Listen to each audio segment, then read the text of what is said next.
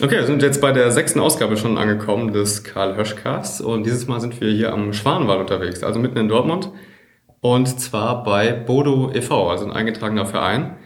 Und ich habe hier zwei Gäste, beziehungsweise bin zu Gast natürlich, aber habe hier zwei Interviewpartner. Das ist einmal Bastian Pütter und Frederik Gremmler. Die sind beide hier ganz stark involviert. Die zwei begrüße ich jetzt erstmal. Hallo Frederik, hallo äh, Bastian. Hallo. Hallo. Ja, ähm, wie nähern wir uns jetzt zum Thema? Also erstmal, was ist die Bodo? Äh, seit wann gibt's das? Wie kommt man dazu?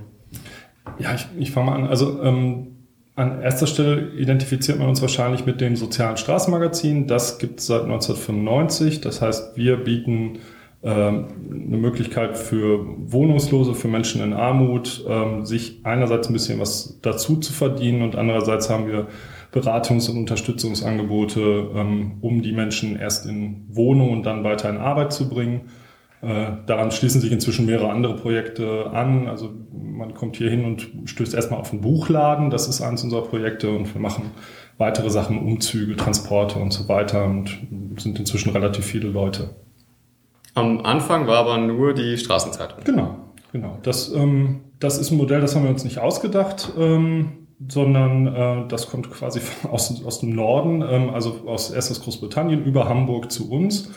Äh, inzwischen äh, ist das eine weltweite Bewegung. Also wir sind, äh, glaube ich, 110 oder 114 inzwischen, ich weiß es gar nicht genau, ähm, Straßenmagazine in der Form äh, weltweit, äh, sind sehr eng vernetzt, äh, tauschen Texte und Bilder und Ende Juli treffen wir uns alle in München. Das ist was, da freuen wir uns schon ganz lange drauf. Ähm, äh, wirklich Kolleginnen aus Kolumbien, aus Japan, aus Südafrika, aus Norwegen äh, wieder zu treffen. Das machen wir eigentlich jedes Jahr. Äh, und äh, ja, zu gucken, wie wir uns gegenseitig äh, unterstützen können und äh, weiterbringen.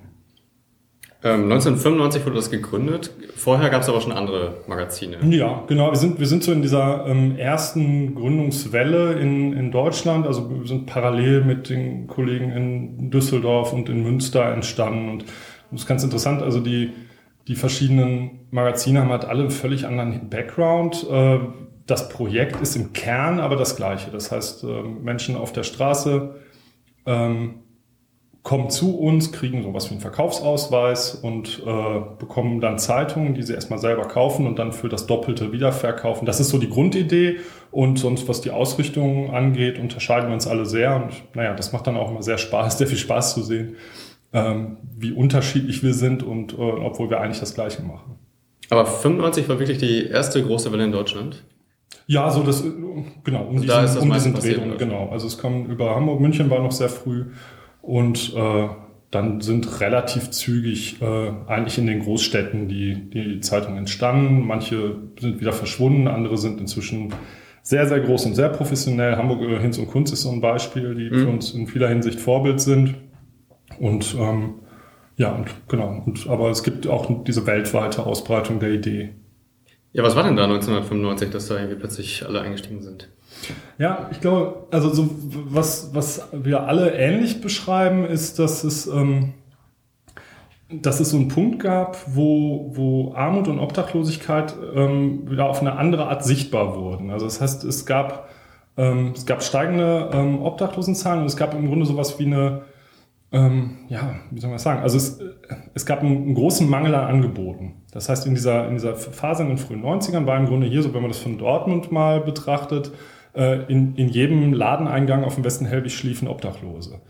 Für die gab es nichts. Das war also nicht, nicht vorgesehen und diese, das, das äh, bürgerschaftliche Engagement, was dann angefangen hat, unter anderem mit uns, ähm, hat dann äh, auch zu einer Professionalisierung geführt. Also einmal ähm, was, was solche privaten oder Vereinsangebote angeht und dann auch was, was ja eine, eine vernünftige sozialarbeiterische Wohnungslosenhilfe angeht, die also seitdem entstanden ist. Wer hatte denn bei der Gründung hier die Idee? Also es waren ja Privatpersonen wahrscheinlich. Ja, genau. Oder waren die voll im Geschäftsleben und haben das so als Sparte aufgebaut? Nee, gar nicht. Wir sind, wir sind ja von der Gründung her schon gemeinnützig und das sind eigentlich, das waren sozial engagierte Menschen. Wir sind sehr ähm, unterstützt worden und immer noch eng verbunden mit den Mietervereinen. Ähm, und wir hatten von Anfang an auch ähm, ja, Partner und Unterstützer in, ähm, in den sozialen Einrichtungen, ähm, mit denen wir weiterhin eng zusammenarbeiten. Und äh, Mietervereine wegen Mietrecht und so weiter, wegen der Leute, die irgendwo wohnen oder um hier günstig äh, sich einmieten zu können? Nein, die, die Mietervereine ähm, sind äh, hier in Dortmund und Bochum sind äh, sehr engagierte ähm, äh, Einrichtungen, die sich halt auch um Leute kümmern, äh, die keine Wohnung haben. Ne? Ja. Und die fanden, da, da braucht es jetzt einfach, ähm, ja, da braucht es ein, ein Engagement, um Menschen wieder in Wohnraum zu helfen. Ja, finde ich sehr interessant. Also kriegt man ja alles so nicht mit, wenn man die, die ja, Straßenzeitung wie auf dem Westen Hellweg angeboten bekommt. Oder in anderen Städten ist es ja genauso, da bekennt man es ja eigentlich überall, dass man einfach mal angesprochen wird und dann vielleicht so zur Seite blickt, also weil man das ganze Konzept dahinter auch nicht kennt. Ne? Also wir unterscheiden uns da sehr ähm, von, von, das hatte ich ja eingangs gesagt, auch von, ähm, von anderen Zeitungen, die ganz häufig ähm, auch ähm, zum Beispiel aus, dem, aus den Wohlfahrtsverbänden entstanden sind oder aus, aus kirchlichen Initiativen oder so. Das hier ist wirklich äh, so ein Selfmade-Ding. Also ähm, wirklich Leute, die gesagt haben, man müsste doch was tun und andere, die gesagt haben, ja, da gibt's so eine Idee äh, in Hamburg. Ne, lass uns das doch mal hier probieren. Und dann, dann wurde ja auch so, so beim, beim Machen gelernt. Ne? Mhm. Vielleicht bleiben wir noch mal ein bisschen bei der Struktur und Historie. Also was ist seit 1995 passiert? Wie viele Mitarbeiter gibt es jetzt inzwischen? Also wie ist das Ganze hier überhaupt aufgebaut? Ja, ähm, wie gesagt, ging es los mit, mit der Straßenzeitung alleine und ähm, wir, wir haben im Grunde auch so eine, so eine Phase jetzt ähm, seit, seit drei, vier Jahren, ähm, wo wir so eine, ja, ich, ich sag mal so was ein bisschen wie nachholende Entwicklung machen. Das heißt, hier gab es eine durchaus sowas, das wurde auch so wahrgenommen, eine Phase der Stagnation. Äh, der, der Verein ist eigentlich immer schon ohne öffentliche Förderung und das ist unglaublich schwierig. Äh, und hatte, ich, ich nenne das mal, eine Zeit lang auf Selbsterhaltung gestellt. Ja, also da wird halt geguckt, dass man das, was man hat, erhält. Und wir haben dann ähm, im Grunde vor, vor vier Jahren hier neu angegriffen und gesagt, nee, wir müssen jetzt einfach mal gucken, ähm, dass wir dieses, diesen, dieses ganze Ding neu positionieren und neu sichtbar machen und äh, vor allen Dingen auch professionalisieren. Und das ist im Grunde so die Entwicklung, über die ich auch sprechen kann, weil seitdem äh, sitze ich jetzt hier auf diesem Redakteursposten und mache aber auch die Öffentlichkeitsarbeit für den Gesamtverein. Ähm, und äh, da haben wir jetzt äh, vor allen Dingen mit, der, mit den neuen Räumen am Schwanenmal, jetzt sind wir direkt in der Stadt und haben also auch einen, ja, einen Zulauf einerseits, was, was Kunden angeht für unsere Bücher, eine Sichtbarkeit, weil man kommt am Wall vorbei und sieht uns vielleicht. Ähm, aber wir haben auch einen, einen deutlich verbesserten Zugang zu unserer eigentlichen Zielgruppe, was die Zeitung angeht, ne, zu Menschen ohne Wohnung, die nämlich auch natürlich erstmal nicht besonders mobil sind, weil dafür auch das Geld fehlt. Ähm, vorher waren wir am, am, Hafen an der Mallinckrodtstraße, also wirklich fast am Ende der Nordstadt. Mhm. Ähm, das, das war in vielerlei Hinsicht nicht ideal. Wir wären gerne in der Nordstadt geblieben, das muss ich auch sagen. Also das, äh, die, die, weiß ich nicht, die 100 Meter, die wir davon weg sind, die merken wir schon, ne? weil das natürlich, ähm, also über die Nordstadt darf in Dortmund ja nur reden, wer da, wer da wohnt. Ja. und naja, wir bewegen uns da weiterhin und kennen uns da weiter aus und leben da auch zum Teil, aber jetzt haben wir einen Vereinssitz äh, in der Innenstadt und äh, naja, also das hätten wir jetzt nicht dringend gebraucht, freuen uns aber sehr, denn das sind gute Räume hier und äh, die für unseren Zweck passen. Zu der Frage, wer hier arbeitet, ist, ähm, ist es so, wir, wir kommen auf relativ große Zahlen, weil wir diese ähm, diese Beschäftigungs- und Qualifizierungsprojekte haben, den Bereich Bücher und das, was wir so Transport nennen. Das heißt so Haushaltsdienstleistungen, Umzugsdienstleistungen. Ähm, das sind, da sind jeweils im Schnitt so zehn Leute. Wir bilden auch aus. Ja, Im ähm, Schnitt zehn heißt pro, pro, pro Sparte. Ja, ja.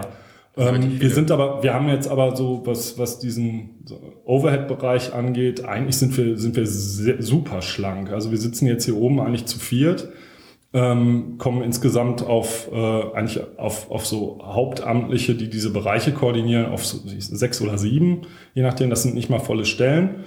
Ähm, und der Rest ist so dieses Drumherum. Was, naja, da geht, äh, also da haben wir ein paar Honorarkräfte, Teilzeitstellen und ähm, diese, diese Qualifizierungsjobs äh, und naja, und dazu kommen dann, weiß nicht, 110 zurzeit Verkäufer. 110? Hm. Wow, das hätte ich nicht gedacht. Also ich meine, ich, ich dachte, ich hätte irgendwie schon alle gesehen, weil ich auch relativ in Dortmund unterwegs bin, aber... Ja, wir sind, wir ja sind ja auch, also wir haben noch eine, ähm, wir haben noch ähm, einen Stützpunkt in Bochum, da sind wir, haben wir auch eine ganz, so, ganz tolle Lage. Genau, wir, sind, ja, wir machen eine, eine Zeitung im Grunde fürs östliche Ruhrgebiet. Ja. Und ähm, da haben wir auch äh, sehr, sehr schöne, auch sehr günstige Räume. Ja. Für uns ja auch sehr wichtig. Also wir versuchen immer die Kosten so knapp wie möglich zu halten. Und dann haben wir äh, Kooperationspartner, weil wir nämlich irgendwann an dem Punkt waren, dass wir die Leute nicht mehr versorgen konnten, nachdem klar wurde, dass es auch weiterhin oder nach diesem Modellversuch in Dortmund kein vernünftiges Sozialticket geben wird, hatten wir jetzt einfach das, das Problem, Leute, die die Stadtgrenze überschreiten, also einmal aus, sagen wir mal, aus, aus Witten nach Dortmund fahren und wieder zurück, die haben ein Tagesverdienstverfahren. Mhm. Ja, also das ist wirklich, ähm, wir, wir reden da jetzt über kleine Summen und ähm, sag mal, so dieser, diese, diese nächste Preisstufe ist einfach äh, ist, ist ein Hammer. Und deswegen haben wir jetzt ähm, uns, uns Partner gesucht und haben Ausgabestellen der Straßenzeitung auch in äh, in Herne, Witten und Unna und äh, zusätzlich eine in Bochum und zwei in Dortmund. Einfach um, um näher an den Leuten ran zu sein. Alles, was aber an Beratungen stattfindet oder was so die Koordinierung stattfindet, das funktioniert dann über Bochum und Dortmund. Und naja, wir suchen die Leute halt auch an ihren Plätzen auf. Also das heißt, da haben wir dann auch den Kontakt vor Ort. Und wie viele Leute schreiben jetzt wirklich an diesem Magazin mit? Ja, die habe ich ja noch gar nicht mitgezählt. Weil, äh, Ach so, also, also doch eine ganze Menge, die hier Ja, ja genau. Also wenn, deswegen, also das, das verfälscht natürlich ähm, total, wenn, wenn man jetzt, äh, wenn man einfach jede, jeden Kopf addiert. Mhm. Ähm, wir sitzen eigentlich zu zweit äh, in der Redaktion und haben sogenannte Feste frei, mit denen wir zusammen, also unser Grafiker ist seit über zehn Jahren dabei und unser Cartoonist und ähm, wir haben mehrere Fotografen, die sonst für, für Magazine arbeiten vor allen Dingen und dann so ein Pool von, ich sage mal, 10, 10 bis 15 äh, freien Textredakteuren, die für den WDR, fürs Radio, für Tageszeitungen und so schreiben, die dann halt uns Sachen anbieten und ähm, oder weil sie uns kennen und eng verbunden sind, dann hier auch mal bei unserem monatlichen Redaktionssitzung selber Sachen vorschlagen oder ne, was übernehmen, was wir uns gut für sie vorstellen können. Das heißt, das ist so ein, ein erweitertes äh, Team. Äh, wir sitzen eigentlich nur zu zweit, da unterstützt durch Leute, die ein Praktikum machen oder sich es angucken. Das ist eigentlich ein gutes Stichwort, da können wir mal auf äh, Frederik zu sprechen kommen. Du bist ja. im Praktikum hier gestartet, seit zwei Wochen, glaube ich. Äh, ich glaube, drei sind es mittlerweile. Drei Wochen schon, ja. Wie bist du dazu gekommen und äh, was hat dich hier dazu bewegt? Ja, ich glaube, ich kenne Bodo wie jeder andere auch durch Straßenbild, durch die Verkäufer und einfach da das Straßenmagazin, das hilft Obdachlosen und dann habe ich mir gedacht, nach dem Abitur, das habe ich jetzt gerade gemacht, kann ich meine Zeit ja auch irgendwie nützlich verbringen und ein bisschen was lernen, ein bisschen helfen, ein bisschen arbeiten. Und dann bin ich auf Bodo gekommen und äh, habe mich dafür ein Praktikum beworben und ja, jetzt bin ich hier für sechs Wochen und bin mittlerweile ausgesprochen glücklich. Ja, erzähl mal, also was, was ist hier so, was ist los, wo kannst du unterstützen, wie nimmst du die Arbeit hier wahr? Ja, ähm, ja, das ist erstmal ist es natürlich sehr schön, dass man mit zwei Redakteuren sitze ich direkt dabei und kann direkt mit denen reden, Erfahrungen austauschen. Dann darf ich auch schon wirklich ähm, im Moment eine große Reportage schreiben. Ähm, Rezensionen verfassen, habe mit dem Grafiker zusammen gearbeitet, die Korrekturen, also ich darf von vorne bis hinten alles mitmachen und auch äh, selber schreiben. Ja. Ähm, hast du vorher schon irgendwie gearbeitet oder Redaktionserfahrung? Ja, ich habe vorher noch ein sechswöchiges Praktikum bei den Ruhrnachrichten gemacht und auch schon vorher für ähm, das Vereinsmagazin des TSC geschrieben, für die Ruhrnachrichten. Das war so das, wo ich mir neben der Schule Zeit mit vertrieben habe, ein bisschen Geld verdient habe. Ja. Also das war freie Mitarbeiter? Ja, genau. Ich wollte sonst gerade fragen, ob du irgendwie äh, bewerten kannst, wer hier effizienter arbeitet. ich glaube, das kann man, das kann man, ähm, ich, bei den Wohnnachrichten war ich auch in der Redaktion, aber man kann schon sagen, das ist sehr professionell hier. Mhm. Ähm, ich muss so sagen, ich war ein bisschen überrascht, als ich die Bodo aufgeschlagen habe, das erstmal so richtig bewusst gelesen habe. Die Qualität ist schon ziemlich hoch, da sind interessante Geschichten drin. Ähm, das Design finde ich auch gut und auch also, das gefällt mir sehr gut. Ja, genau. Vielleicht kannst du einfach mal aus der Perspektive auch des, des Lesers oder des, ja, wie soll ich sagen, der Person, die halt mit den Straßenverkäufern das erste Mal in Kontakt gekommen ist, mal berichten. Bei mir geht's genauso. Ich habe das Magazin einmal gekauft, weil ich irgendwie das Titelthema interessant fand. Und dann dachte ich so, das kann ja nicht wahr sein, dass das hier so ein komplett äh, professionelles Magazin ist. Das hatte ich vorher überhaupt nicht so im Gefühl. Deswegen habe ich mich auch nie rangetraut irgendwie. Also ich habe da erstmal wenig Sinn hintergesehen und war dann echt positiv überrascht. Wie war es bei dir? Ja, das äh, lässt sich ähnlich beschreiben. Der Schwerpunkt bei den Themen liegt ja im Sozialen und Kulturellen und da gibt es ja auch viel, was man dann nochmal mit so einem Magazin zeigen kann, was erstmal für ähm, Tagesmedien wie Nachrichten oder anderes nicht so zugänglich ist. Und ich glaube, da hat Bodo viel zu erzählen und ähm, das ist auch sehr spannend für Leser. Schade ist natürlich nur die Reaktion, die ich bei vielen Leuten, die ich kenne, habe, die Bodo noch nicht aufgeschlagen haben, sondern immer nur die Verkäufer sehen und sich denken, ach, Obdachlose, das ist dann, die wissen erstmal gar nicht, dass, was Bodo, der Verein genau macht und dass dieses Magazin nicht äh, zum Kaufen und Wegwerfen ist. Hm, ja. Ähm, ja, kommen wir vielleicht nochmal zu Bastian. Wir haben gerade gehört, ähm, Praktikum hat dich hier hingeführt, also direkt nach dem Abitur. Was, wie bist du denn hierzu gekommen, Bastian? Ähm, eigentlich als, als freier Redakteur. Ich komme eigentlich aus der, ähm, aus der Öffentlichkeitsarbeit, also Non-Profit PR.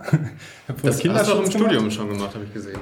Ne? Ja, ja. Und ich habe, ähm, also ich habe ein geisteswissenschaftliches Studium. So, das mhm. ist als Grundlage und habe immer, ähm, naja, was, was wir immer sagen, also ich habe gelernt, Texte zu lesen, Texte zu schreiben und Texte vorzutragen. Und naja, das hat auch immer irgendwas mit Journalismus zu tun, wo man dann ja irgendwie auch landet, weil man manchmal auch einen Text verkauft. Ähm, und habe das aber eigentlich immer nur so nebenbei gemacht und kenne Bodo eigentlich so seit der Entstehungszeit, habe lange hier nicht gewohnt, bin hier irgendwie mal wieder gestrandet und äh, ja, im Moment auch äh, wirklich ganz glücklich hier. Ähm, und irgendwann war das so, dass die hier jemanden brauchten, ähm, der, der diesen, diesen Stuhl da besetzt, ähm, einfach weil wir eine Zeit lang unter so unter diesem extremen Kostendruck haben wir das Ding im Grunde als so eine Art Netzwerk versucht zu betreiben. Das heißt, wir haben uns lauter Leute, die eigentlich einen anderen Job hatten, haben, haben sich Sachen hin und her geschickt und wir haben versucht, irgendwie auch ohne einen Anlaufpunkt mhm. ein Magazin zu machen. Das, das ging eigentlich auch gar nicht. Und, ähm, und da hat sich jetzt, also na, für mich natürlich persönlich, aber auch so für, die, für den ganzen Produktionsprozess äh, hat sich das halt äh, sehr positiv ausgewirkt, zu sagen, da ist jetzt einer, der sich um die ganzen Sachen kümmert, ähm, die jetzt ein, ein freier Redakteur nicht macht. Ne? Und ähm, das, äh, eben, das läuft jetzt seit einigen Jahren so und äh, wir haben den Eindruck, wir machen immer noch Schritte nach vorne und so lange ist ja gut. Ne? Gibt es denn irgendwie so einen, ja, so einen Ausblick oder überhaupt einen Entwicklungsplan, wo man hin will? Weil irgendwie habe ich das Gefühl, das Konzept ist schon fertig, es funktioniert gut, das, was da an Output kommt, äh, gefällt und ja, also natürlich, äh, natürlich schrauben wir weiter und wir sind im Moment an so einem Punkt, wo wir, wo wir überlegen, ob wir die vielen Leute, die wir nicht erreichen, von denen ihr ja beide gerade gesprochen habt, ob wir die nicht vielleicht äh, durch, durch eine andere Form der Präsentation besser kriegen. Das ist immer so eine, so eine Gratwanderung. Also wir, wir machen im Grunde ein Magazin auf Zeitungspapier mit einer, mit einer Zeitungshaptik mhm. und Optik. Das ist ähm, einerseits, ich sag mal, sehr Straße, ja. Ja. Äh, und, und so ein, äh, weiß ich nicht, so ein Heimatdesign oder so ein Hochglanzding würde jetzt natürlich auch ganz schlecht zu uns passen. Und wir überlegen jetzt, ob wir nicht irgendwie noch so, ein, so einen Weg finden, das Ding attraktiver zu machen. Das hat auch mit so Aspekten zu tun wie ähm, Verweildauer. Ja, also wenn eine Zeitung blättert man durch und tut die dann weg, das macht man so. Ja, ähm, wenn ich jetzt möchte, dass die Leute sich mit 8000 Zeichen äh, Reportage beschäftigen, dann muss so ein Ding irgendwie im Wohnzimmer liegen. Äh, und naja, dann wäre es schon ganz gut, wenn Druckerschwärze nicht abfärbt oder so. Aber das ist im Grunde, also das halt wirklich als Magazin zu machen. Also das ist so die eine Seite. Naja, und sonst ähm, ist, es, ist es halt schon so, dass wir, dass wir da bestätigt, bestätigt haben, äh, arbeiten, eben diesen, diesen allergrößten Teil der Leute, die, die sich nicht angesprochen fühlen, anzusprechen. Also das wenn wir sagen, wir sind in der Region mit, mit zwei Millionen Leuten, das ist so unsere Gesamtzielgruppe, sag ich mal, ja, und wir verkaufen 20.000 Seiten, dann ist das schon super. Mhm. Ähm, wir sind im Moment da auch so, was, was die Anzahl der Ver Verkäufer angeht, an unserer Kapazitätsgrenze, weil das ja auch eine gewisse Logistik erfordert und ähm, ähm, das, das kriegen wir jetzt so gestemmt. Also wir, uns, wir würden jetzt nicht in die Breite gehen wollen, weil wir die Leute ja betreuen wollen. Die wollen wir kennen und mit denen wollen wir zu tun haben. Ähm, ich würde es ihnen nur gern leichter machen, weil zum Teil ist es wirklich so, dass, dass man da viele Stunden steht, bis, äh, bis man eine Zeitung verkauft, was damit zu tun hat, dass die Leute denken, also Obdachlosenzeitung ist so zum Beispiel so ein Wort. Mhm, ähm, ja. Das doppelte Missverständnis, das ist eine Zeitung von Obdachlosen, aber das interessiert mich nicht, oder es ist eine Zeitung für Obdachlose, als würden die sich gegenseitig was vorlesen. Das sind Sachen, die wir immer noch hören. Es ist aber viel besser geworden, muss ich auch ja. sagen. Ne? Also ähm, wir haben ja auch ähm, das, was es im Printbereich nicht gibt, außer bei der Landlust. Wir haben eine Auflagensteigerung in den letzten Jahren, die ganz massiv ist. Und das ist, naja, also das ist schon so ein Weg, ne, wo wir merken, da, sind, da ist immer noch Bewegung drin. Ähm, ausruhen können wir uns schon deswegen nicht, weil wir eigentlich nicht finanziert sind. Ja, also das, mhm. ähm, wir gucken halt wirklich jeden Monat, dass die Kohle reinkommt und ähm, das, sag mal, das hält die Dynamik hoch. ähm, wie ist denn gerade die Auflage?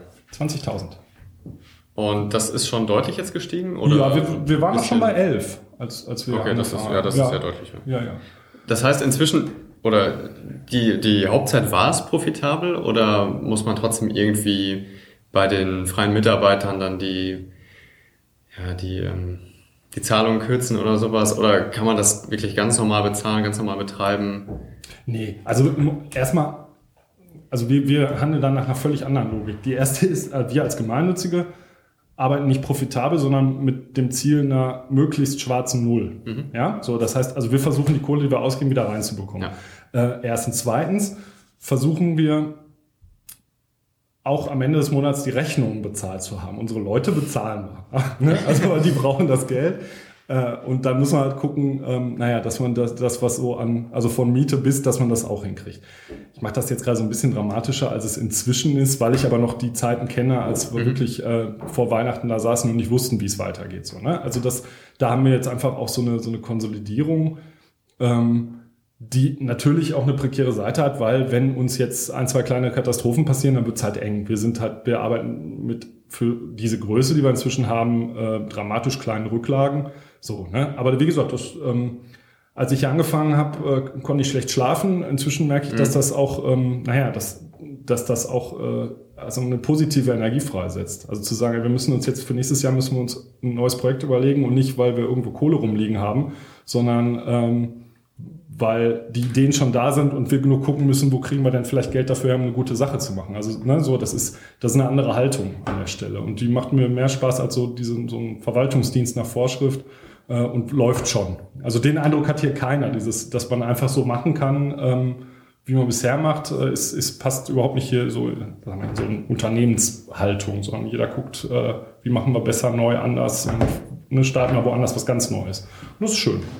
Ja, das finde ich auch besonders hier, dass die Arbeitsatmosphäre, dass wirklich jeder mit Herzblut und Engagement dabei ist. Das ist nicht, wo, wo man sagt, ah, jetzt muss ich um 8 Uhr morgens aufstehen und wieder zur Arbeit und dann abends falle ich totmüde ins Bett, sondern das ist wirklich etwas, was die gerne machen und alle, die hier arbeiten, haben Spaß und ja. Wie ist denn grundsätzlich die Redaktionsarbeit so? Also wie kommt ihr auf neue Artikel und ähm, ja, wie ist auch vielleicht der Kontakt zu Verkäufern? Also woher nehmt ihr Themen?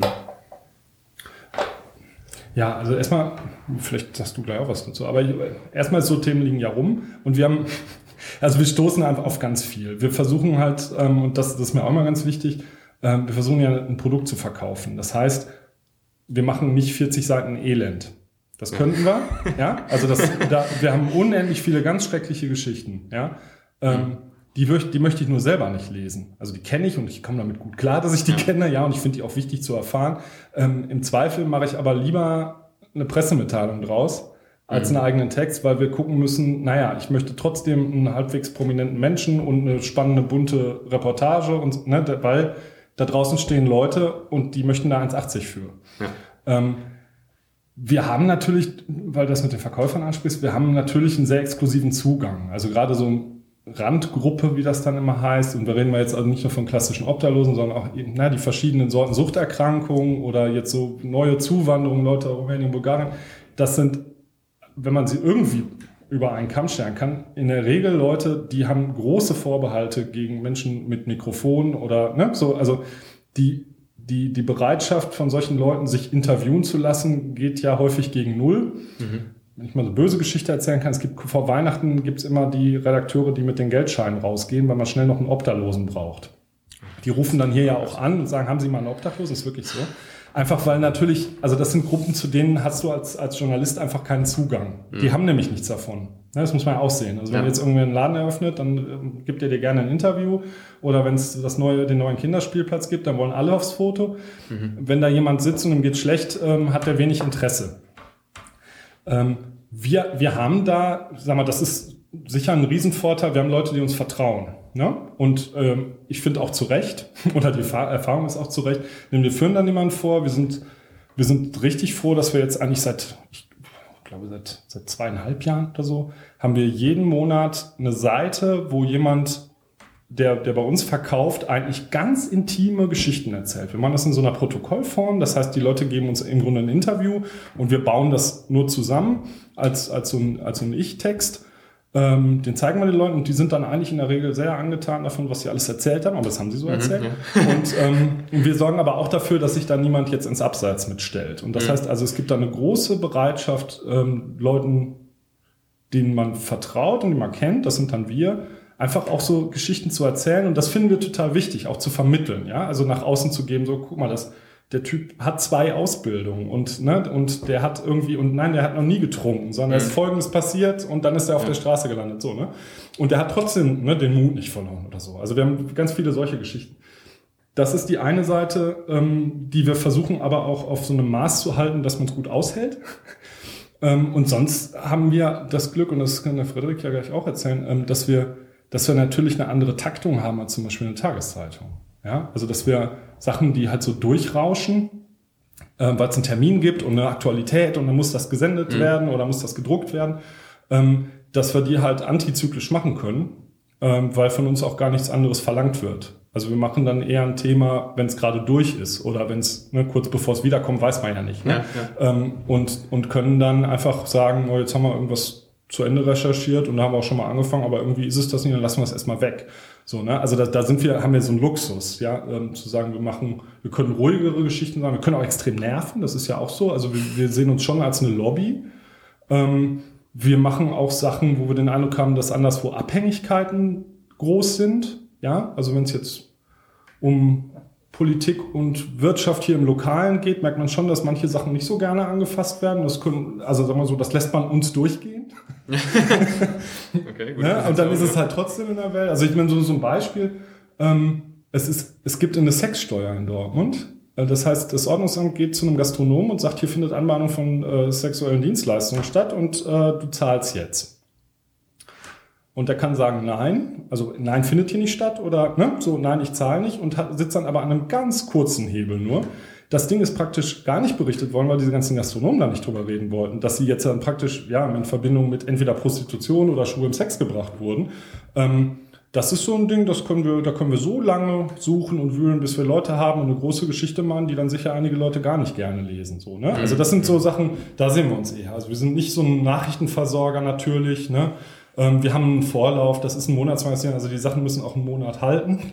Ja. Ähm, und dann ist es sowas, sowas Ergänzendes, wo, wo wir uns zum Beispiel auch immer freuen, wenn so Sachen dann aufgegriffen werden. Das ist ja auch, das ist auch super. Also wenn wir halt ein, Projekt entdecken, was, äh, also so im sozialen Bereich, wo wir finden, da sind tolle Geschichten und erzählen die und dann stellt man fest, ah, jetzt macht das Radio was und da, ne, jetzt war die Tageszeitung mal da. Sowas finden wir halt gut. Und das ist, glaube ich, eher so die Rolle. Was sagen die, Leser dazu oder wer sind die Leser?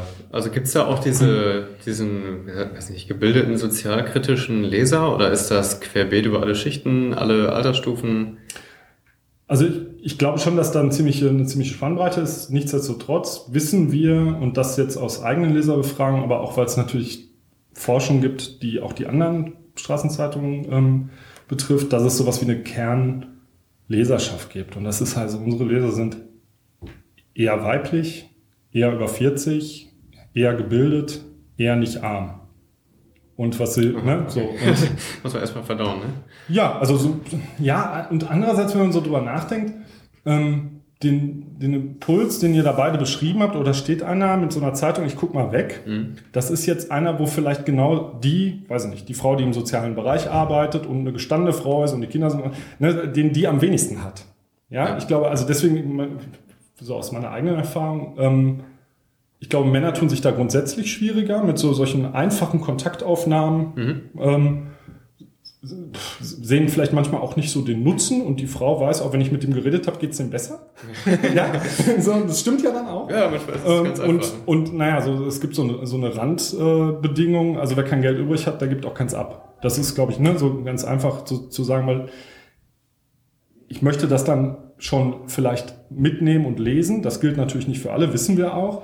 Aber ich weiß, dass das irgendwie auch eine soziale Komponente hat. Und derjenige, der jetzt meint, ich komme selber nicht klar, der kauft dann keine Straßenzeitung. Ne? Oder es, also wenn da sind das so Ausnahmen, da kennen wir so Leute, die selber sparen, um eine Bodo zu kaufen. Das ist aber wirklich, ja, das, ähm, ist, das, ist, das ist selten.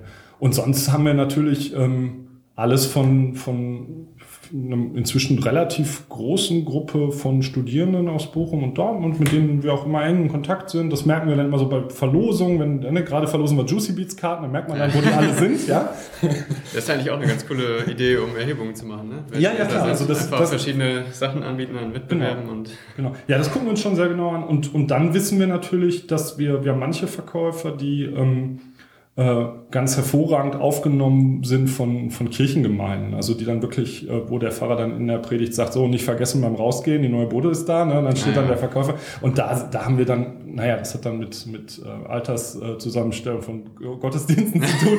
Aber da, da haben wir dann zum Teil ähm, ja auch, auch wirklich ältere Menschen, ja. Und das ist so, das, das ist das Spektrum und ähm, ja, aber wie gesagt, mit so einem leichten Schwerpunkt, für den wir irgendwie auch berichten, muss man ehrlich sagen. Also wir gucken ja manchmal schon. Und wenn wir jetzt irgendwie Fairtrade machen und so, so Sachen, die erzählen wir halt schon ein bisschen mit so der Idealleserin im, im mhm. Blick. Und, und also zum Beispiel, wir haben so Service-Sachen, so eine, so eine übrigens nicht werbebezahlte, sondern nur, weil wir das wollen, ja. Gastro-Seite, wo wir sagen, ey, guck mal, das ist ein toller Laden, da könnt ihr mal hinfahren. Mhm. Ähm, dann hat das ganz häufig auch so ein, so ein, so ein Bias, dass wir sagen, das ist doch was, äh, das kennen bestimmt die Leute, die wir gerade im Kopf haben, nicht. Und äh, diese, die schreiben dahinter auch, ich war da, ist super.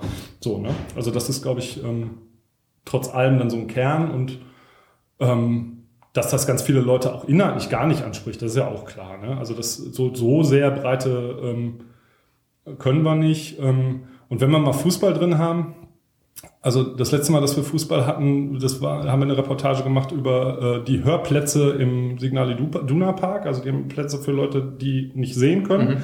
Und das war ganz toll, mit einer Gruppe von Sehbehinderten ins Stadion zu gehen. Ja. Das ist kein klassisches Fußballthema. Und jetzt haben wir im nächsten Heft haben wir Peter Neururer, weil der so gar nicht klassisch äh, Fußball ist. Und der, ne, der ehemals Langzeit arbeitslose Trainer von VfL Bochum uns was über Leidenschaft und äh, ja, Arbeit, wenn man nicht Arbeit hat, erzählt und so. Also so, ne? Das heißt, manche Leute kriegen wir mit unseren Themen nicht, aber äh, da müssen wir ja auch nicht.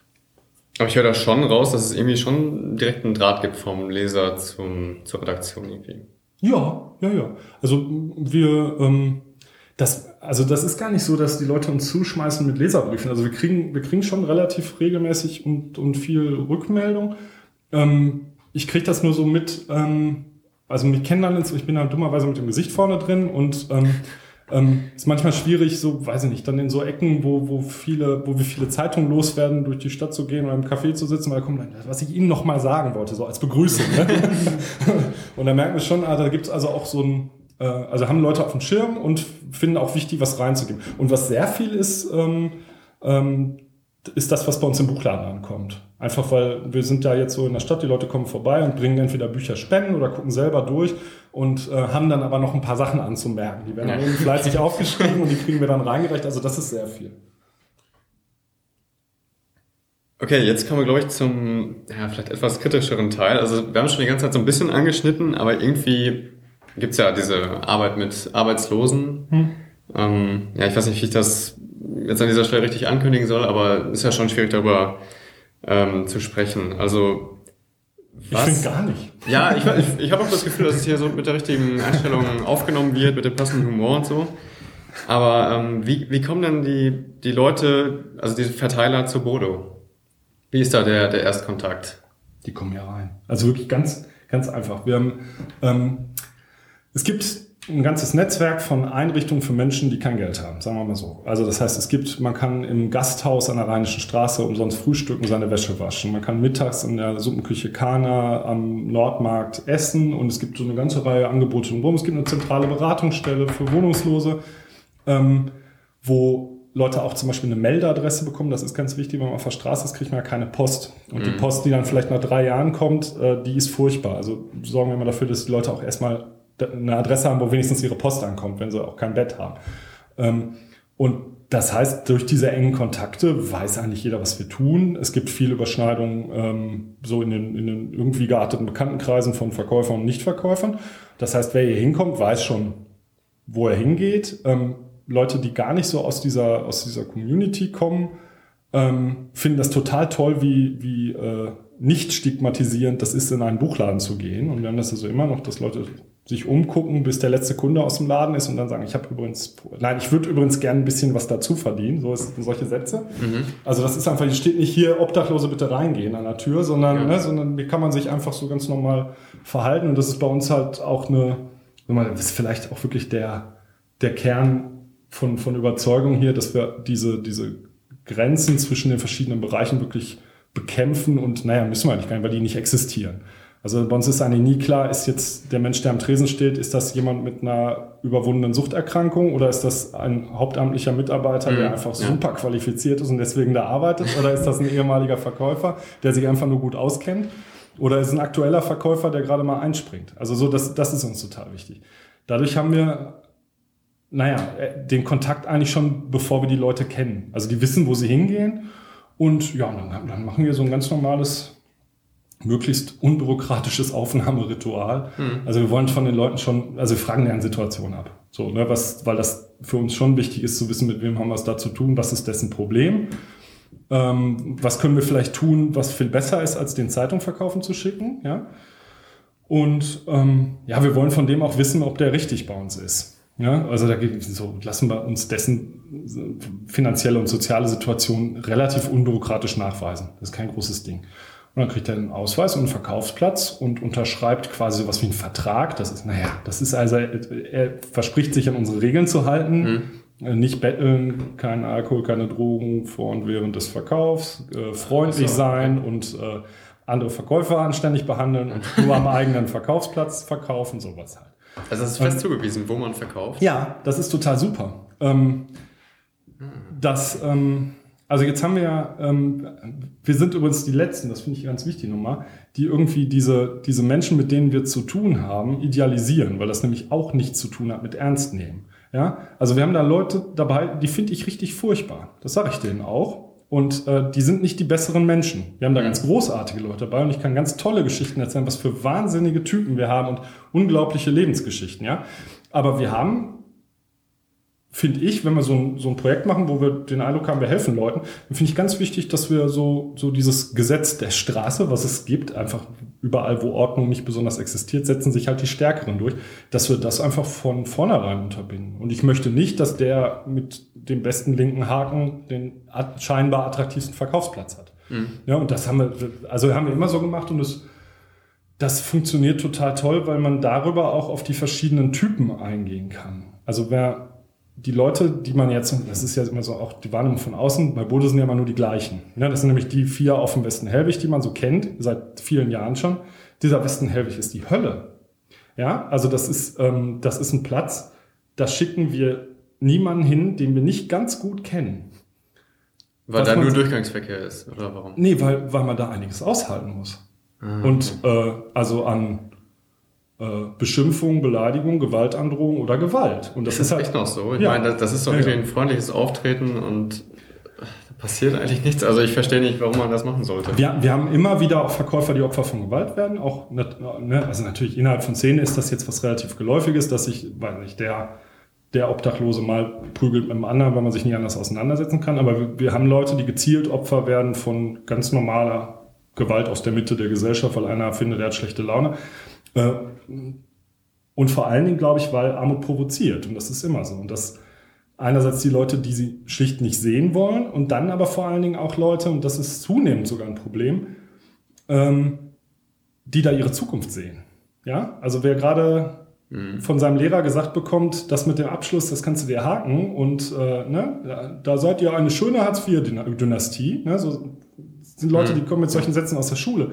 Die haben vielleicht nicht Lust dazu sehen, dass das eine mögliche berufliche Perspektive ist. Und im Zweifelsfall sagen sie diesem Bodo-Verkäufer, der von nichts ahnt, ein paar Takte, äh, wenn es gut geht, nur ein paar Takte. Ja. Ne, so, also das, das haben wir schon und deswegen diese Verkaufsplätze als, als, als auch so ein, so ein Steuerungselement, um diesen verschiedenen Typen zu entsprechen. Es gibt reizende Marktleiter von kleinen Supermärkten in, äh, im Dortmunder Süden oder mhm. in, in Bochum oder in Witten, äh, wo wir den neuen Verkäufer vorstellen und der kriegt dann, der wird sofort gefragt mit Milch oder Zucker oder beiden. Ne? So, also der kriegt dann morgens seinen Kaffee rausgebracht und ne, da zum Beispiel sieht man ja auch dann in der Innenstadt von Dortmund äh, keine Frauen, die verkaufen. Nicht, weil wir keine haben, sondern weil die woanders sind und auch aus gutem Grund. Ne? Mhm. Sondern die, das, die sind dann eher, ist ja schön am Ruhrgebiet, das ist halt ganz ganz dörflich organisiert ist und dass diese einzelnen Stadtteile zum Teil ja wirklich fast ländlich sind. Und da Ja, hat man dann genau. einen Ort, äh, wo das dann ne, die Frau so und so ist, die man kennt.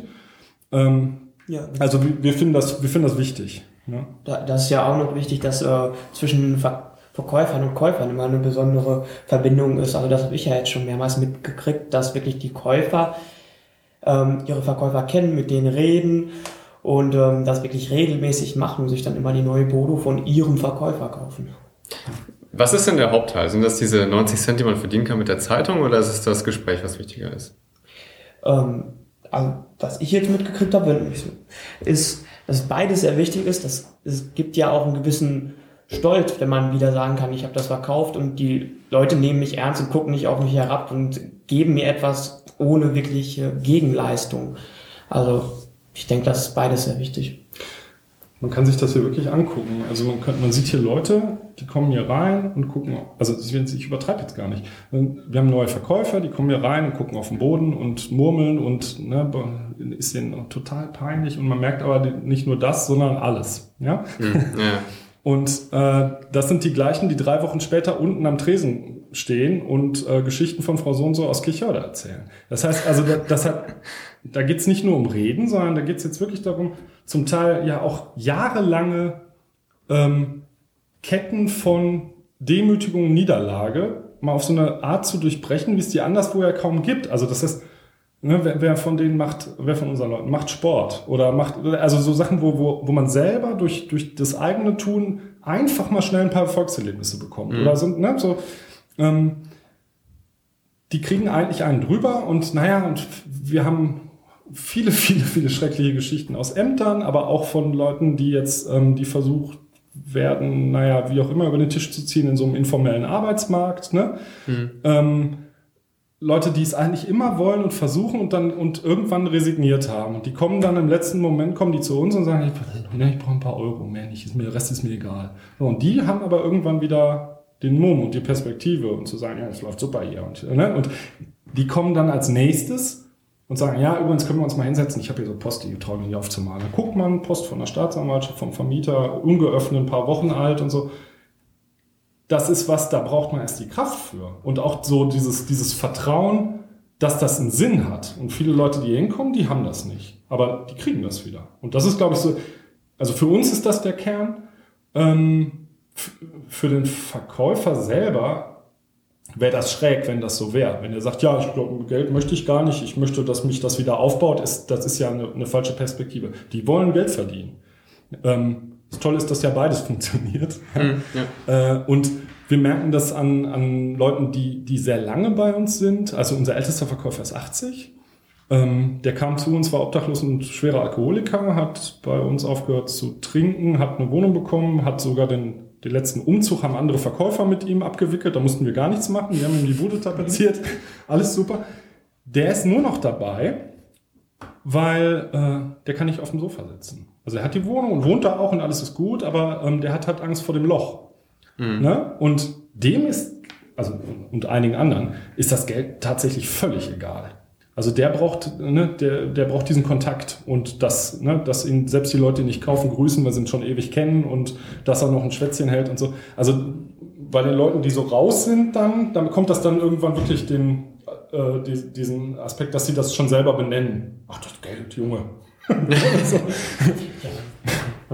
letztens hatten wir bei der Verkäufersammlung denjenigen, der mit 200 Exemplaren rausgegangen ist, die er dann verkauft und an den Mann bringt, innerhalb von einem Monat.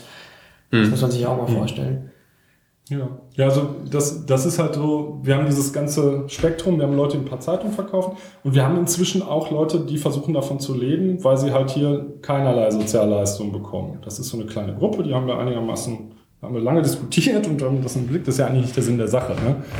Ähm, aber da ist dann wirklich, ja, es gibt Leute, die das als, als so eine, ja, übergangsweise als so eine Form von Fulltime-Job begreifen, bis was anderes kommt. Und naja, und ich meine, wer das hinkriegt, mal ganz ehrlich, also abgesehen davon, wir haben schon drüber gesprochen, ähm, dass die Reaktionen alles andere als durchweg freundlich sind. Ne? Gibt die Mhm. Leute, die dann sagen, toll, ne, ach sie wieder und so, aber es gibt halt auch ganz viel Negatives.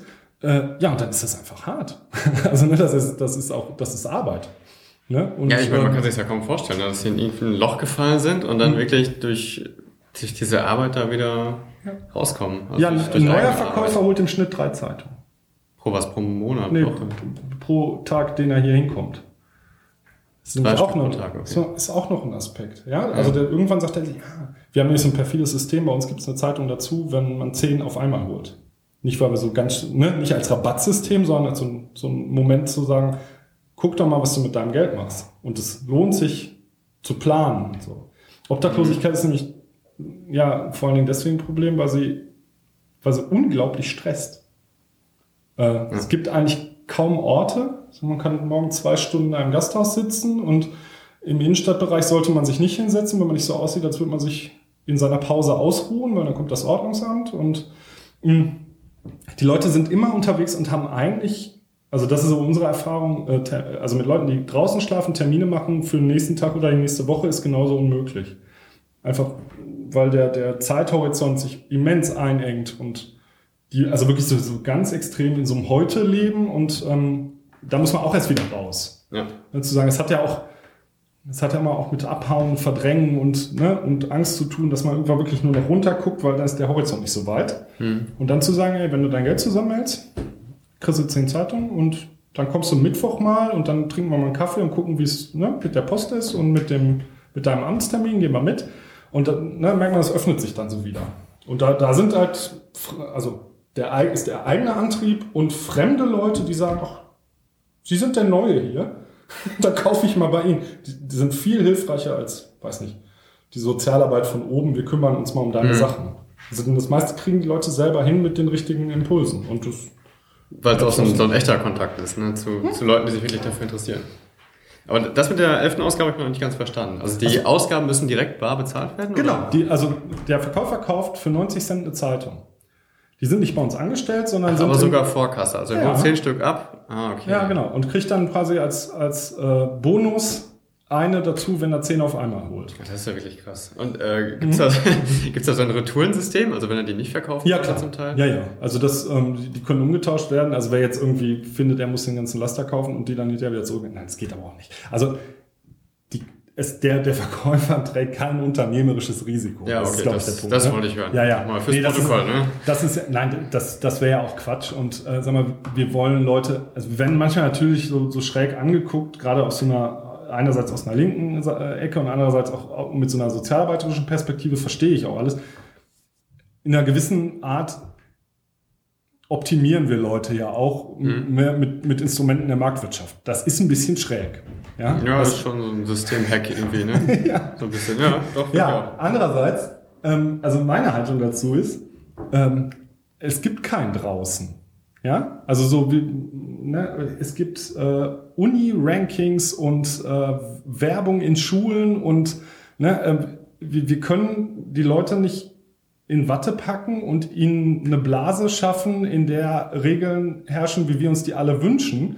Das würden wir gerne mit Gesellschaft machen, ja, aber das bringt jetzt für eine kleine Gruppe, die irgendwie rausgeflogen ist, bringt das nichts. Ja? Die zusammenzusetzen und zu sagen, so hier drin machen wir jetzt alle Seifenblasen und da draußen ist die böse Welt. Das, wir wollen, dass die Leute nach diesen Regeln, die wir uns nicht ausgedacht haben, wieder mitspielen dürfen. Weil dieses Gefühl, das nicht zu dürfen, ne, das macht ziemlich kaputt. Und das sehen wir hier. Und naja, solange die Welt so läuft, gucken wir, dass das für die Menschen funktioniert. Und naja, wir haben, wir haben die Erfahrung, das tut's. Ich finde das sehr interessant mit diesem äh, Regelwerk, kein Alkohol, keine Drogen und so weiter, bis man diesen Ausweis bekommt. Das ist ja, ist, ist das nicht vielleicht auch so eine Hürde für die? Also, wo man merkt, jetzt sind sie so weit, dass sie wieder starten können? Also wir haben, wir haben natürlich Alkoholiker, ja, die Verk als Verkäufer. Also wir machen keine Alkoholtests. Nur ähm, wir wollen nicht, dass jemand betrunken verkauft oder am besten noch mit einer Flasche. Und das akzeptieren die Leute auch nicht, die Kunden auch nicht. Ja. Und das führt im Idealfall natürlich auch zu Reflexionsprozessen, sage ich mal. Ja? Mhm. Also jemand, der da steht und sagt, jetzt mache ich mal ein paar Euro, muss ein paar Stunden verkaufen und ich merke jetzt, wie ich unruhig werde, ist denn mit mir wirklich alles in Ordnung? Ja. Oder sollte ich mich nicht mal kümmern? Ja? Und ähm, da haben wir auch, also das, das unsere Haltung, die ist aber relativ verbreitet zu, zu Suchterkrankungen, ähm, ist halt, wir, wir, wir kennen die Erfahrung ähm, vielfach, äh, das ist keine Entscheidung, die sich einfach so herbeiführen lässt, sondern es gibt, ist eine Entscheidung, die der Betroffene treffen muss, zu einem bestimmten Zeitpunkt. Und den, die Entscheidung muss er wollen und der Zeitpunkt kommt. Und das Entscheidende für, für ähm, jetzt solche Eingriffe in der, in der Suchtarbeit ist, an dem Zeitpunkt jemanden da zu haben. Das heißt, das, was wir eigentlich sind, ist so ein so Standby-System. Mhm. Und wenn jemand kommt und sagt, ich will da raus aus der Scheiße, dann wissen wir, was wir tun. Und wir haben halt auch Leute, die, die ja, Konsumenten von anderen Drogen sind oder waren. Und wir haben halt Leute, die ja, die wir eigentlich dann hätten schon rausschmeißen müssen, weil sie zum Beispiel gegen Regeln verstießen. Mit dem Ziel haben wir die behalten, dass der irgendwann wirklich kommt, der Kollege, und hat er dann. Und jetzt ne, haben wir wieder jemanden in der Suchtanrichtung in Una, der woanders nicht angekommen wäre. Ne? Also das ist, natürlich ist das auch so ein Moment, noch esoterisch gesprochen, des Bewusstwerdens. Ja, wenn man da steht an der Straße, hat man viel Zeit. Und mhm. weil das ja gleichzeitig auch ein Job ist und man nicht weg kann, ja, ich habe ja gesagt, ich stehe, dann stehe ich auch hier, also habe mir selbst gesagt, ich stehe, dann setzt das bei dem einen oder anderen ja auch wirklich so ein Reflektieren in Gang und das kann, also das kann nie schlecht sein. Ja. ne? Über die eigene Situation nachzudenken und eine Lösung zu suchen. Äh, noch ein Thema, was mir so ein bisschen ja, schwer gefallen ist, wie ist das denn mit diesem Redakteure werden bezahlt? Das sind teilweise freie Mitarbeiter, mhm. teilweise, ähm, wie war das, halbtags angestellt mhm. und solche Sachen. Und ähm, für die Verteiler, für die Verkäufer ist es ja im Prinzip ein Job auf Provision. Also wirklich ganz klar pro Ausgabe verdiene ich. Ja. Wie passt das denn zusammen? Also gibt es da mhm. irgendwie auch mal Konflikte oder? Ja, also, dass, dass jemand an meinem Stuhl sägt oder so, weil er findet, er möchte da sitzen. nee. Sag mal so, das ist das Modell. Ähm, wir erleben das bei den Leuten, die in akuten, schwierigen Situationen sind, weil sie auf der Straße sind. Erleben wir das als einen Gewinn für die, dass sie eben nicht müssen. Ja? Man müssen kennen die übrigens auch. Also das heißt, dieses, du darfst, ist manchmal, manchmal haben Leute, die sind richtig ungläubig. Wie ich, ich kann mir das aussuchen, wenn es mir schlecht geht, muss ich nicht, genau. So, ne? Das ist halt die niedrigste Schwelle, die so überhaupt mhm. denkbar ist, so von wegen, mach's einfach selbst. Wenn du kannst und musst nicht. Und das hilft einfach, dass wir die Leute überhaupt kriegen und dass sie überhaupt anfangen und so reinrutschen.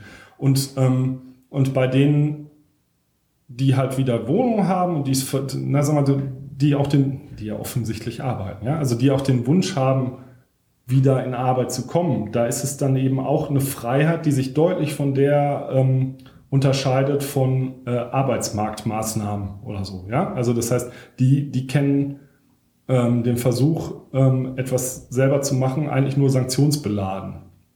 Wir haben ja. viele Leute, die die zu dieser Gruppe ähm, der Kunden in fetten Anführungsstrichen des Jobcenters gehören, die äh, Betreuungskunden heißt, intern, also Leute, in die man bitte nicht investiert, die man nicht vermittelt, weil es sich nicht lohnt.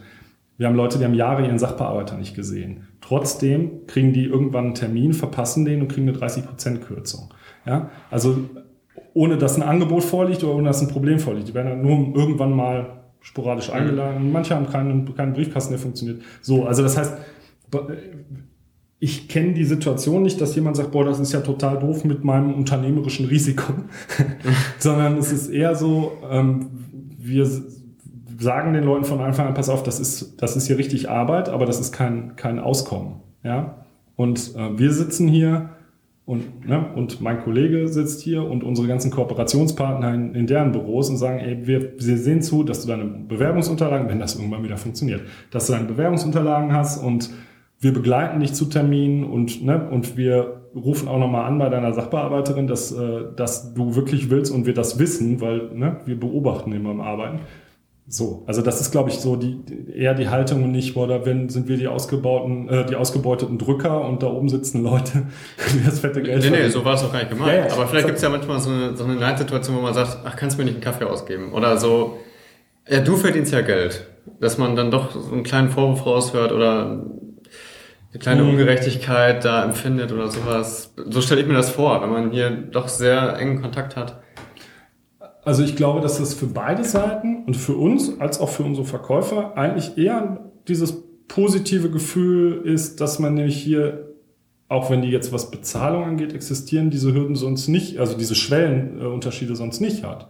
Und dass also wir haben hier Leute, die stehen hier regelmäßig auf der Matte und erklären uns, wie die Welt läuft oder sagen, was sie gerne hätten. Und das ist halt auch ein, also solche selbstbewussten Ansprüche sind, glaube ich, eher das, was wahrgenommen wird als, als ein Gewinn bei Bodo zu sein. Da kann ich hier, da habe ich aber auch Forderungen zu stellen. Und, ne, und wir haben gewählte Verkäufersprecher und die, kann, die können auch noch solche Wünsche mhm. bündeln und, ne, und hier selbstbewusst vortragen. Und da ist, glaube ich, diese, die Kohleseite selber gar nicht so spannend, sondern eher das Gefühl, dass, dass hier wirklich diese Hierarchien in der Form nicht äh, existieren, sondern naja, dass sich Jobverteilungen äh, halt ergeben haben. Übrigens auch, ähm, die auch ja wirklich bewusst angenommen werden, weil wir versuchen unsere Verkäufer immer zu, zum Mitmachen zu bewegen im Sinne von, ey, schreib doch mal selber was. Ähm, da haben wir so sehr sporadische Beteiligung, was aber wirklich viele wollen, ist, nee, mach du das. Du kriegst das bezahlt. Mhm. ja, ich erzähle dir die Geschichte, aber ich habe was erlebt, das glaubst du nicht. Schreib ja. das mal auf. Weil hier, du bist der Herr Journalist, ja, und, ja, und äh, wir, genau, und wir sind die Investigativen da draußen. und, ne, weißt du übrigens, wo noch Leute schlafen, in welchem leeren Haus und so. So, ne? Mhm. Ähm, und was das Ordnungsamt gemacht hat. Äh, also ich glaube, das ist eher so die, diese, ihr seid hier die für uns Angestellten.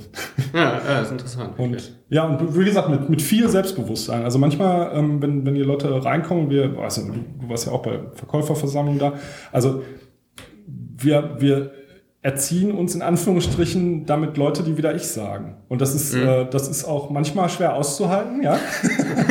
Aber ähm, wenn man sich erinnert, wie die vielleicht, also der Einzelne ne, am Anfang aussah, dann ist das auf jeden Fall nicht nur für den Gewinn. Ne? Sondern wir haben selbstbewusste Leute, die auch ihre Meinung vertreten. Und äh, ja, ob wir das wollen oder nicht. Also nein, insgesamt wollen wir es manchmal, wollen wir es nicht.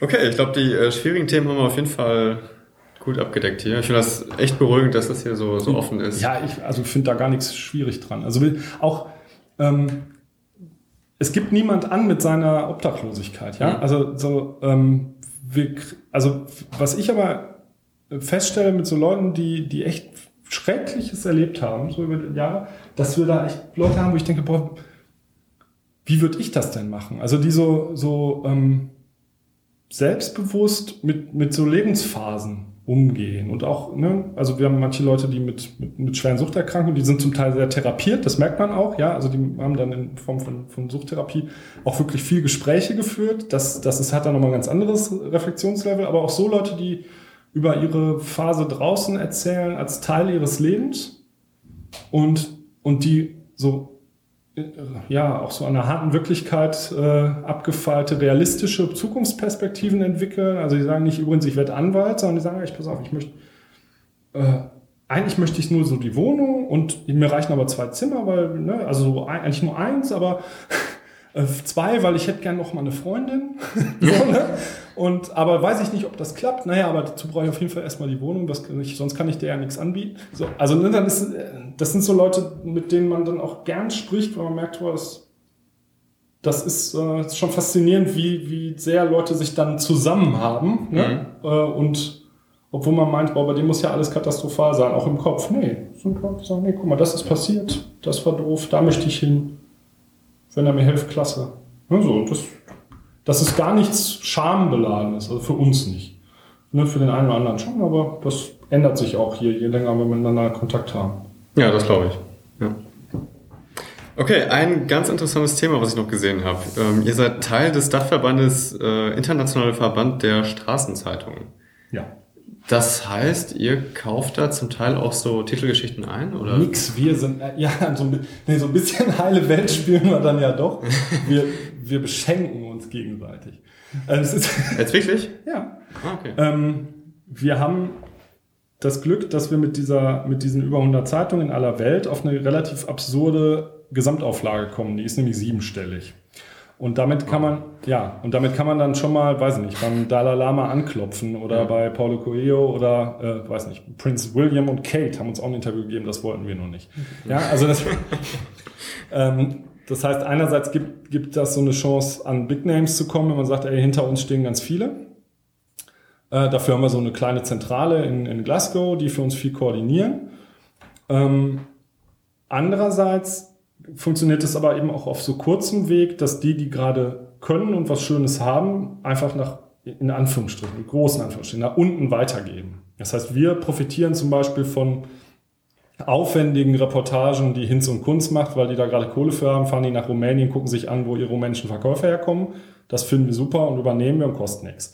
Wir machen eine schöne Reportage, wo jetzt eine kleine Straßenzeitung wie in, die in Freiburg oder in Neumünster sagt, oh toll, können wir das haben und dann schenken wir denen das. Also das heißt, das ist so ein, ähm, so ein gegenseitig Aushelfen auf der einen Seite und andererseits so die, diese gemeinsamen Energien bündeln und sei es nur ne, mit der großen Auflage zu argumentieren.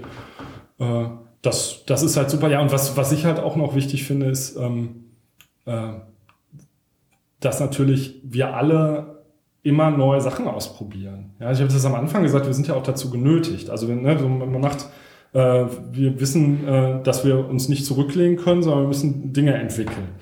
Und ähm, wir machen in Bochum zum Beispiel eine Stadtführung, wo, wo Bodeverkäufer ähm, Leute durch, die, durch ihre Stadt führen, und zwar an lauter Stellen, die die nicht kennen, nämlich äh, Suppenküche, Übernachtungsplätze, mhm. ne, so ähm, Einrichtung für junge Obdachlose und, und, so, und das jetzt gar nicht so als, als Zoobesuch, sondern als ein, guck mal, das gibt's hier auch, und die Leute gibt's auch, und die sind irgendwie ganz nett, und es gibt ein Angebot, ja, also das ist kein mit dem Finger drauf zeigen, hier funktioniert nichts, sondern halt wirklich aufgebaut wie eine Stadtführung. Das machen unsere Leute selber. Das haben mit denen erarbeitet, die machen das eigenverantwortlich.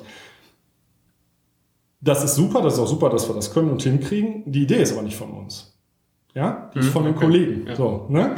Und, ähm, und das ist natürlich ein, äh, ja, sowas ist unbezahlbar. Ja, einfach weil wir untereinander alle in, in überhaupt keiner Konkurrenz stehen. Ne? Weil einfach wir, wir, jeder hat so seine Städte und wir nehmen uns nichts. Im Gegenteil. Also wir haben uns wirklich nur was dazu zu geben. Und das heißt, jeder, der eine tolle Idee hat, und auch, sei es da Sachen, die man nicht umsetzen kann, gerade weil die Ressourcen fehlen. Mhm. Die gibt man halt ins Netzwerk und sagt, hey, wir haben da mal ein Konzept geschrieben, vielleicht könnt ihr das äh, verwenden. Und dann ist es halt gerade überhaupt nichts für die Deutschen, aber dann sagen die Namibia, na gut, mhm, ja. das setzen wir mal um. Ja? Also sowas, das, das hilft uns sehr und äh, ich glaube auch allen, also auch den Großen. Ne? So, ist, äh, da kommt ja von unten auch was zurück, in Anführungsstrichen. Nee, und ähm, übrigens alles sehr faszinierende Leute. Also wer, wer so weltweit Straßenzeitung macht, das macht, äh, das macht richtig Spaß. Also wir haben, wir haben inzwischen zu vielen halt auch einen sehr, sehr freundschaftlichen Kontakt und äh, sprechen miteinander und das sind, äh, das sind zum Teil sehr, sehr abgefahrene Projekte, ja. Ja, wir sind jetzt eigentlich schon beim, beim Schlussteil, wo man so ein bisschen Anekdoten erzählen kann. Also was jetzt darf man alles erzählen, was irgendwie äh, spannend und witzig ist. Ja, ist ja entspannt und witzig hier. Äh, nichts. Ja, was man da so für Leute trifft, vielleicht auch mal hier was, irgendwie so kleine Erfolgsgeschichten, einfach so ein, zwei Sachen, was man auch so mitnehmen kann. Ja, ich finde, ähm, also was, was mir immer total Spaß macht, es gibt eine kleine Gruppe von Obdachlosen, die, ähm, also die heißen immer noch Berber, ja, also auch in der, in der Selbstbezeichnung. Ähm, das sind Leute, die unterwegs sind.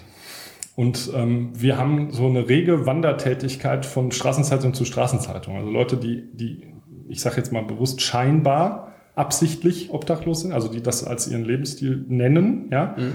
Häufig stecken da ganz fiese Probleme dahinter, vor denen die dann eben doch abhauen. Also auch da wieder nicht idealisieren, bitte. Ne? So, ähm, es gibt, glaube ich, nicht besonders viele Leute, die sehr glaubhaft draußen gerne wohnen.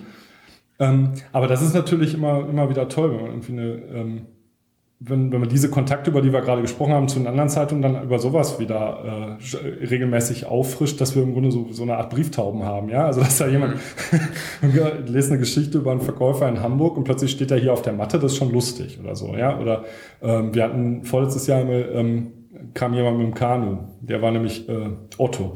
Otto war mit dem ähm, Kanu unterwegs äh, in die Nordsee und hatte das Kanu okay. aus Heidelberg und hing dann hier irgendwie im Dortmund Emska. Überall war man übrigens nett zu ihm. Hier hat ihn erst äh, der Hafenmeister das Boot beschlagnahmen wollen, weil man kann nicht einfach mit dem, äh, mit dem Paddelboot im, im Hafen ja ankommen.